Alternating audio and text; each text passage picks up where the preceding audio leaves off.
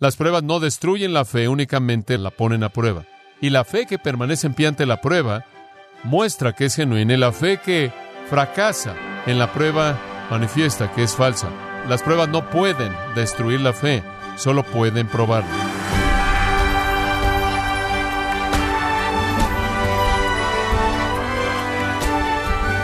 Bienvenido a su programa Gracias a vosotros con el pastor John MacArthur.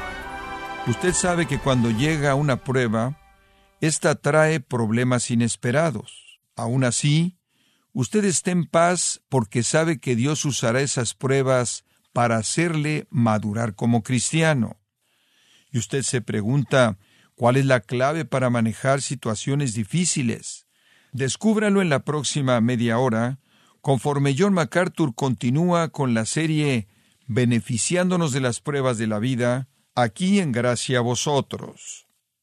Abramos nuestras Biblias en el primer capítulo de Santiago, conforme estudiamos juntos la palabra de Dios en los versículos 2 al 12.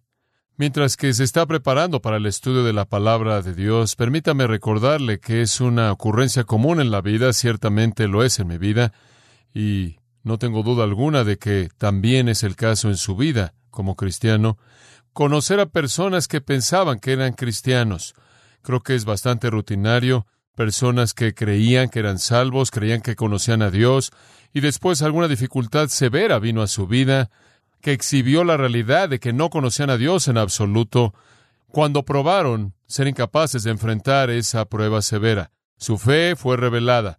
Fue descubierto que era una fe muerta, no una fe viva, una fe no salvadora. No pudieron aferrarse a los recursos provistos en aquellos que realmente creen en Dios, y dejaron lo que parecía ser quizás una fe genuina. El tipo de pruebas que vienen a la vida todo el tiempo tienen la intención de hacer eso. En cierta manera, motivar a la gente a sacarlos de su seguridad, a despertarlos al hecho de que o confían en Dios o no confían en el resto de las circunstancias humanas. Las pruebas cumplen un propósito muy útil al afirmarnos o la legitimidad o la ilegitimidad de nuestra fe. Y eso es exactamente lo que Santiago tiene en mente en esta sección de apertura de esta epístola maravillosa. Él está preocupado a lo largo de la epístola entera con el asunto de la fe viva. Él está preocupado con el tema y el asunto de la salvación genuina. Y como hemos señalado, la epístola entera es una serie de pruebas que tiene la intención de revelar la legitimidad de la fe de alguien. La epístola entera es una serie de pruebas de la fe viva. La primera es la prueba de las pruebas severas. Cuando las pruebas vienen a nuestra vida, revelan si esa fe es real o no lo es, si se mantiene en pie o no. Nos aferramos a Dios y dependemos de sus recursos o no lo hacemos. Y eso es algo que necesitamos saber. Todos nosotros necesitamos entender la fortaleza o la legitimidad de nuestra propia fe. No solo necesitamos reconocerla en nuestras propias vidas, sino también en las vidas de otras personas. Ahora, en cierta manera, esto, para traerlo a una ilustración bíblicamente, permítame hacerle un par de preguntas. ¿Cómo juzga usted la vida espiritual de una persona quien, uno, habiendo oído de manera dispuesta el Evangelio, con oídos abiertos, con disposición, en segundo lugar, recibió personalmente la palabra sin resistencia, en tercer lugar, respondió con gozo, y en cuarto lugar, creyó. Alguien quien oyó el Evangelio con disposición, recibió personalmente la palabra, respondió con gozo y creyó. Ahora, ¿Acaso eso caracteriza la salvación genuina? ¿Eso identifica a un cristiano verdadero? ¿Es esa la característica de la fe salvadora genuina? Bueno, descubrámoslo al ver un versículo en Lucas capítulo 8. Lucas capítulo 8 versículo 13. Y aquí hay un versículo que explica una parte de la parábola de las tierras. Tiene que ver con la tierra superficial que tenía piedra debajo de la tierra. Y dice, los de sobre la piedra son los que, habiendo oído, reciben la palabra, la reciben personalmente, la palabra acerca de Cristo, la salvación, reciben la palabra con gozo, pero estos no tienen raíces, creen por algún tiempo, y en el tiempo de la prueba, ¿qué? Se apartan. Ahora notará aquí que tenemos aquellos que oyeron el Evangelio, recibieron personalmente la palabra, respondieron con gozo y creyeron y se apartaron. Entonces todo eso en sí mismo es algo que queda corto de la fe salvadora. Pero quizás nunca pudo haber sido manifestado como algo menos que fe salvadora si no hubiera sido por las pruebas, si no hubiera sido por un tiempo de prueba. Un tiempo de prueba. Esa pequeña frase, un tiempo de prueba, es una frase muy interesante. Es una parte crucial del diseño de Dios para la gente. De tal manera que la realidad de su fe, lo que realmente es, puede ser manifestado. La palabra tiempo aquí no es crono, lo cual significa tiempo cronológico, como en este momento son las 6.35 o algo así. No es tiempo cronológico en el sentido de calendarios y relojes, es kairos, es una palabra diferente. Eso significa un tiempo destinado, un tiempo de oportunidad, una circunstancia, una temporada en particular.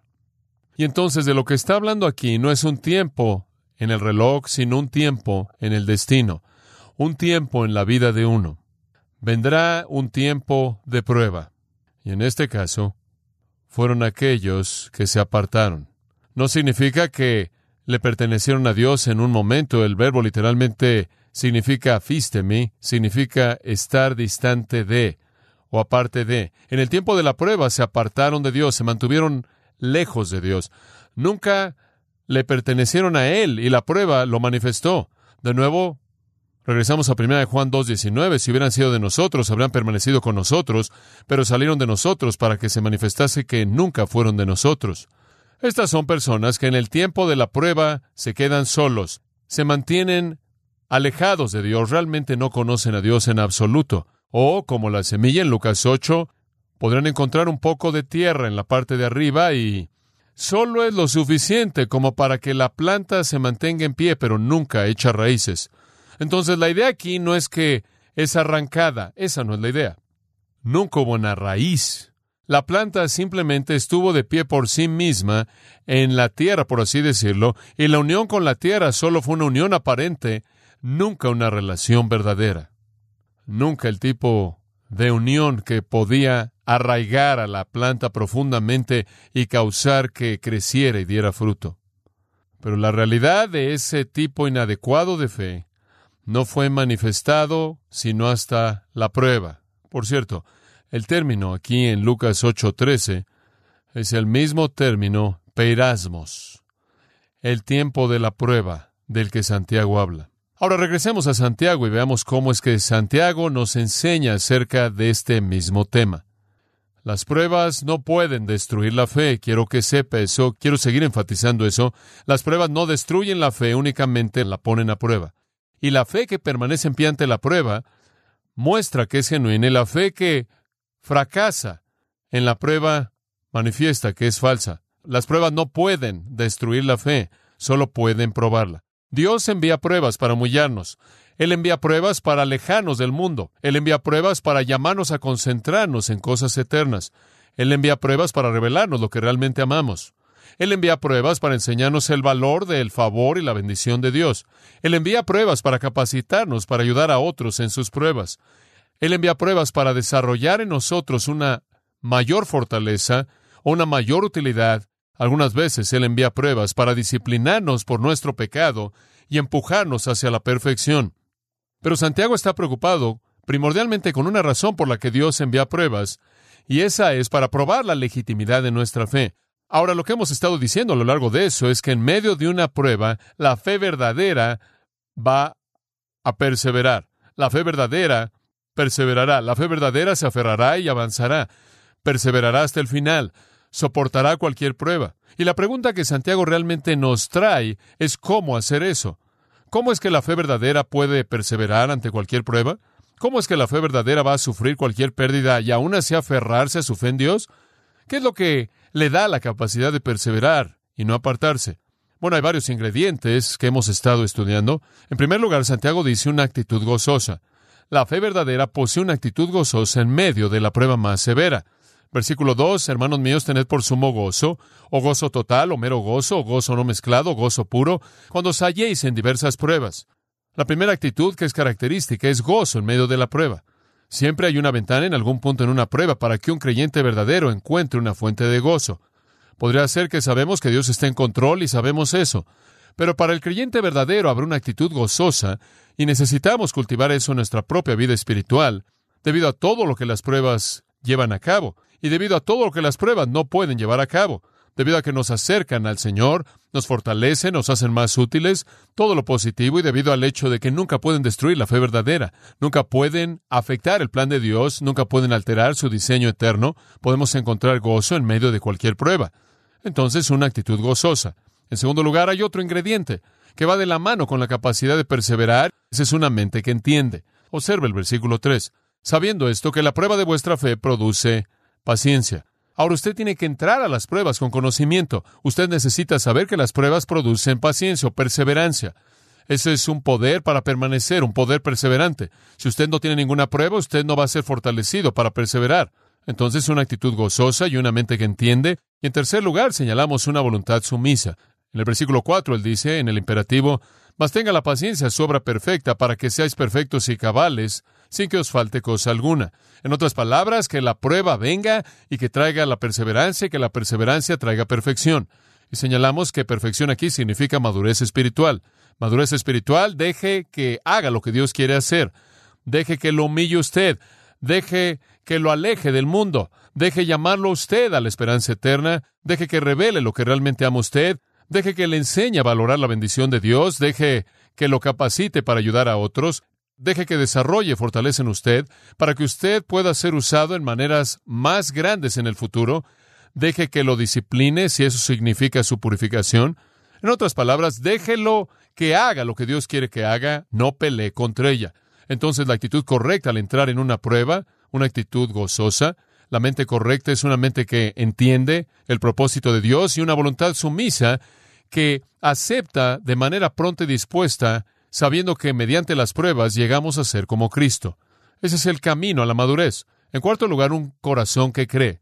Un corazón que cree. Y para esto vamos a ver los versículos 5 al 8. Un corazón que cree, ahora permítame detenerme por tan solo un momento antes de que veamos el texto y en cierta manera preparar la escena si es posible. Digamos que usted está atravesando una prueba y usted realmente está haciendo su mejor esfuerzo por mantener una actitud gozosa, una mente que entiende y una voluntad sumisa. Pero usted está teniendo dificultad realmente en entender lo que está pasando. Quizás usted puede estarse diciendo a sí mismo, quiero tener una actitud correcta, quiero tener un entendimiento correcto y quiero tener una voluntad sumisa, pero carezco de la sabiduría y el poder para permanecer gozoso y perseverar y madurar en medio de esto. Estoy luchando por mantener mi corazón enfocado, concentrado en la causa por la que debo estar gozoso. Estoy luchando por entender esto y estoy luchando por ser permisivo. Necesito algo de ayuda. ¿Qué hago? Bueno, lo que usted necesita realmente es una cosa. Necesita sabiduría. Necesita sabiduría para una prueba. Necesita entenderla. Necesita entendimiento práctico necesario para enfrentar los problemas de la vida. Usted no va a poder mantener una actitud gozosa y una mente que entiende y una voluntad sumisa a menos de que Dios le dé a usted más que tan solo sus facultades humanas para trabajar con ello. Y entonces aquí es donde usted llega al versículo 5. Y si alguno de vosotros tiene falta de qué? Sabiduría. Si alguno de vosotros tiene falta de sabiduría, la sabiduría siempre es algo de mucho valor, pero especialmente cuando usted está atravesando una prueba querer entender, querer saber cómo estar gozoso, querer estar dispuesto a perseverar en la prueba para cumplir los propósitos santos de Dios demanda sabiduría. Y usted no va a encontrar todas las respuestas en su propio razonamiento humano. La sabiduría para Santiago y para cualquier lector judío y cualquier judío en ese entonces era el entendimiento necesario para vivir la vida para la gloria de Dios. La sabiduría era operar en obediencia a la voluntad y a la palabra de Dios. Comenzaba con temer a Dios y después pasaba a obedecer a Dios. Y cuando atravesamos una prueba y enfrentamos una prueba, necesitamos sabiduría. Cualquier creyente se va a sentir débil, va a sentir la necesidad de fortaleza y recursos, va a buscar algo a qué aferrarse en medio de la prueba, y a dónde va, él va a Dios y le pide sabiduría. Esa es la promesa. Si alguno de vosotros tiene falta de sabiduría, ¿qué? Pídala a Dios. Pídala a Dios. La búsqueda de la sabiduría es la búsqueda suprema del hombre. Para aquellos de nosotros que conocemos y amamos al Señor, Él provee esa sabiduría. Pienso en Proverbios 3, 5 al 7. Fíjate de Jehová con todo tu corazón y no te apoyes en tu propia prudencia. Qué gran afirmación. Cuando usted está enfrentando una prueba, cuando usted está atravesando por una dificultad, usted no debe apoyarse en su propio entendimiento. Confíe en Jehová con todo su corazón. Reconócelo en todos tus caminos y Él enderezará tus veredas. No seas sabio en tu propia opinión. No dependas de ti para las respuestas. Pídele a Dios sabiduría divina. Entonces podremos decir aquí con seguridad que las pruebas le ayudan a usted a mejorar su vida de oración, ¿verdad? Lo llevan a sus rodillas, lo hacen clamar a Dios por lo que usted sabe que no tiene y desea de manera desesperada, desesperada. Entonces cuando usted atraviesa las pruebas de la vida, sea lo que sea, la intención de Dios es que usted reconozca el estado de bancarrota de la razón humana y las respuestas que usted pueda obtener de otras personas, y pienso en Job, quien trató de obtener las respuestas de todo mundo, toda persona que le rodeaba, y todo mundo le dio la respuesta equivocada. Y la respuesta correcta siempre está disponible en la mano de Dios. Si lo buscamos de Él, el recibir eso. Acompáñeme por un momento a Job 28, una de mis porciones favoritas de las Escrituras. Este es un pasaje tremendo. En la primera parte del capítulo habla de estar en una búsqueda minera para encontrar metal preciado y cómo los hombres hacen esfuerzos increíbles para encontrar riquezas. Los sacan de la tierra y entran a las profundidades de la tierra y atraviesan por todo tipo de cosas para encontrar riquezas. Pero en el versículo 12 dice, ¿Mas dónde se hallará la sabiduría? ¿A dónde va el hombre para encontrar sabiduría cuando la necesita? ¿Dónde está el lugar de la inteligencia? No conoce su valor el hombre, ni se halla en la tierra de los vivientes no está disponible, no se vende y no tiene un precio. El abismo, la profundidad, dice, no está en mí. En las profundidades de la tierra no lo va a encontrar. Y el mar dijo, ni conmigo. No se dará por oro, ni su precio será peso de plata. No puede ser apreciada con oro de Ofir, ni con ónice precioso, ni con zafiro. El oro no se le igualará, ni el diamante, ni se cambiará por alhajas de oro fino. No se hará mención de coral ni de perlas, la sabiduría es mejor que las piedras preciosas. No se igualará con ella topacio de Etiopía, no se podrá apreciar con oro fino. ¿De dónde, pues, vendrá la sabiduría? ¿Y dónde está el lugar de la inteligencia? Porque encubierta está a los ojos de todo viviente, y a toda ave del cielo es oculta. La verdadera sabiduría, la sabiduría sobrenatural necesaria para entender las pruebas de la vida, no está disponible en el mundo que nos rodea. El abadón y la muerte dijeron, su fama hemos oído con nuestros oídos. La destrucción y la muerte han oído de ella. ¿Saben cómo encontrarla? No la encuentran. Y después versículo 23, Dios entiende el camino de ella y conoce su lugar. Entonces, si quiere sabiduría, ¿a dónde va usted? Usted va a Dios. Y no quiero ser simplista, solo quiero enfatizar lo que la Biblia está diciendo. Puedo regresar ahora a Santiago 1. Quiero que entienda que lo que las Escrituras están diciendo es tan simple como esto, amados. Cuando usted enfrenta una prueba, el lugar a donde usted debe acudir es a Dios. Eso es mucho más importante que acudir a sus amigos para encontrar respuestas y meterse en la misma situación en la que Job se metió. Eso es mucho más importante que buscar una cita en algún tipo de clínica de consejería antes de que usted haya hecho algo para considerar y consultar la mente de Dios. Yo creo que la promesa de Dios en este versículo es una de las promesas más grandes en todas las escrituras, si no es que es la promesa más importante para un creyente que vive en este mundo, y esta es que si necesita sabiduría, Dios se la da. Digo, ¿qué más hay fuera de esto? ¿Qué más podríamos querer que el entendimiento divino para entender y responder apropiadamente a toda prueba de la vida?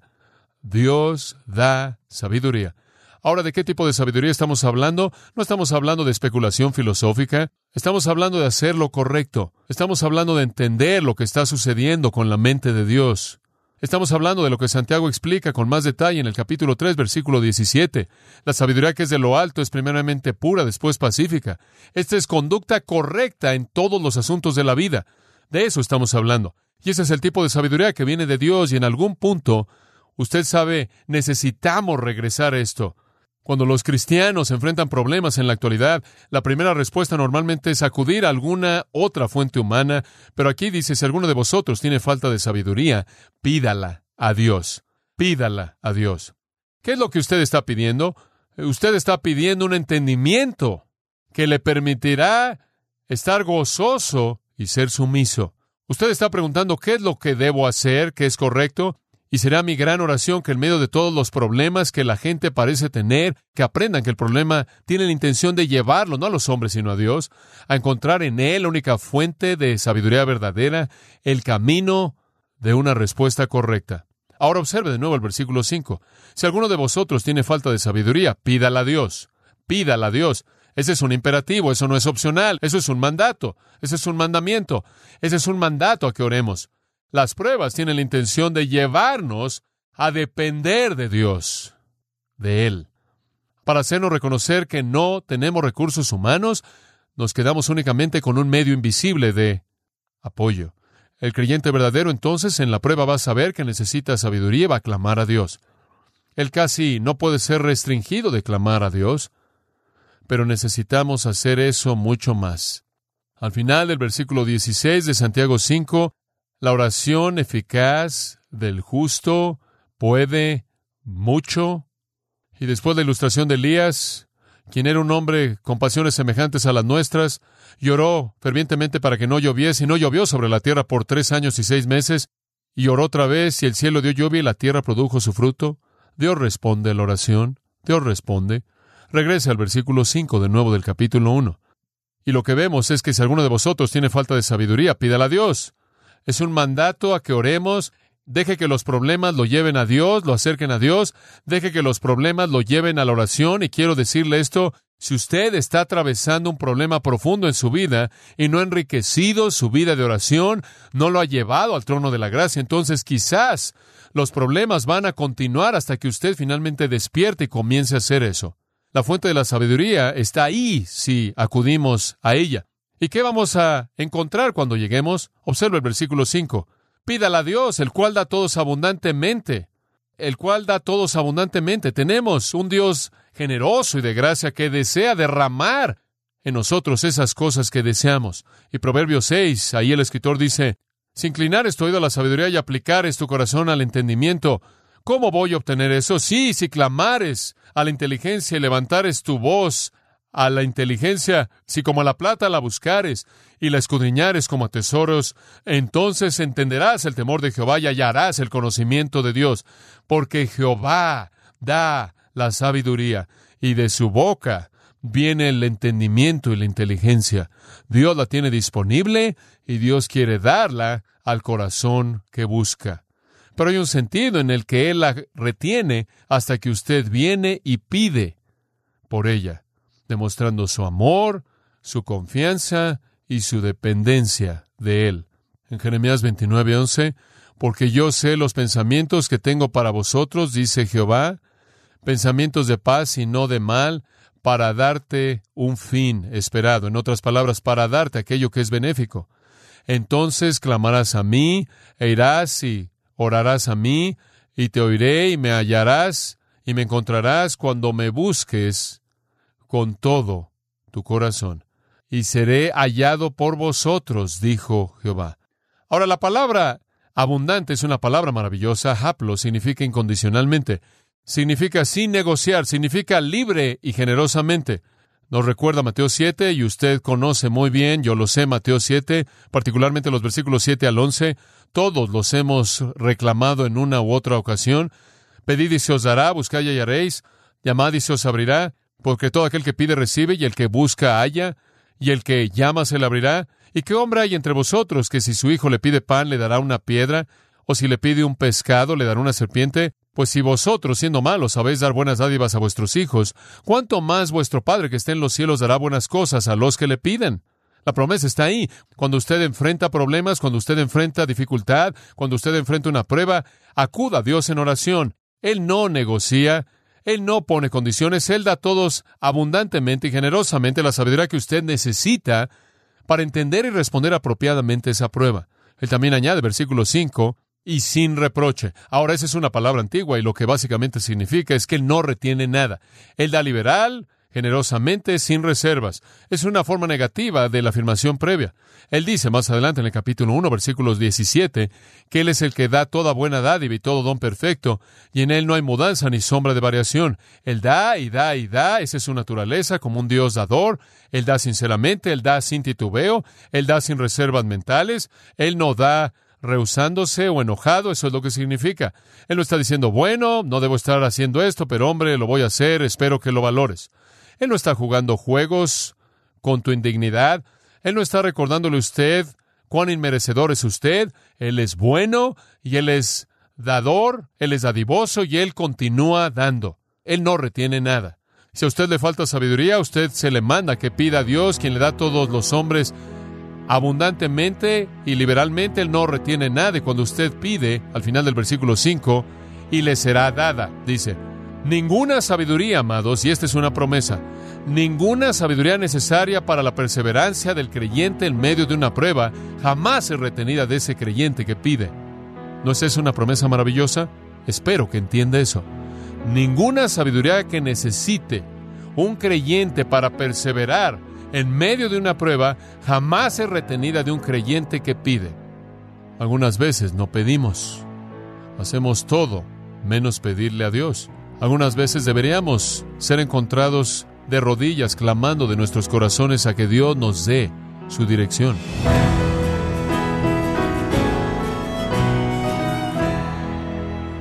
John MacArthur nos ha mostrado cómo honrar a Dios cuando estamos pasando tiempos difíciles. Esto es parte de la serie Beneficiándonos de las pruebas de la vida, conforme continuamos celebrando 50 años del ministerio de John MacArthur, aquí en Gracia Vosotros. Y quiero recordarle, estimado oyente, que tenemos a su disposición el libro El poder del sufrimiento, escrito por John MacArthur, donde examina la realidad del dolor y las pruebas en la vida del cristiano. Puede adquirirlo en nuestra página en gracia.org o en su librería cristiana más cercana. Y no olvide también que puede descargar todos los sermones de esta serie beneficiándonos de las pruebas de la vida, así como todos aquellos que he escuchado en días, semanas y meses anteriores en gracia.org. Si tiene alguna pregunta o desea conocer más de nuestro ministerio, como son todos los libros del pastor John MacArthur en español, o los sermones en CD que también usted puede adquirir, Escríbanos y por favor mencione la estación de radio por medio de la cual usted nos escucha en gracia a vosotros. Es importante conocer no solo el país y ciudad de donde usted nos escucha, sino también la radio. Para quienes contactan nuestro ministerio por primera vez, pueden solicitar una copia del mensaje de promoción sin costo alguno, un mensaje por oyente únicamente. Si usted vive en los Estados Unidos o Puerto Rico, escríbanos a Gracia Vosotros, P.O. Box 4000, Panorama City, California 91412. O puede escribirnos a través del siguiente correo electrónico radio arroba bueno, en nombre del pastor John MacArthur y nuestro editor Alan Quiñones y del personal de este organismo, le damos las gracias por su tiempo y sintonía, invitándole a que nos acompañe en la próxima edición y juntos continuar desatando la verdad de Dios un versículo a la vez, aquí en Gracia a Vosotros.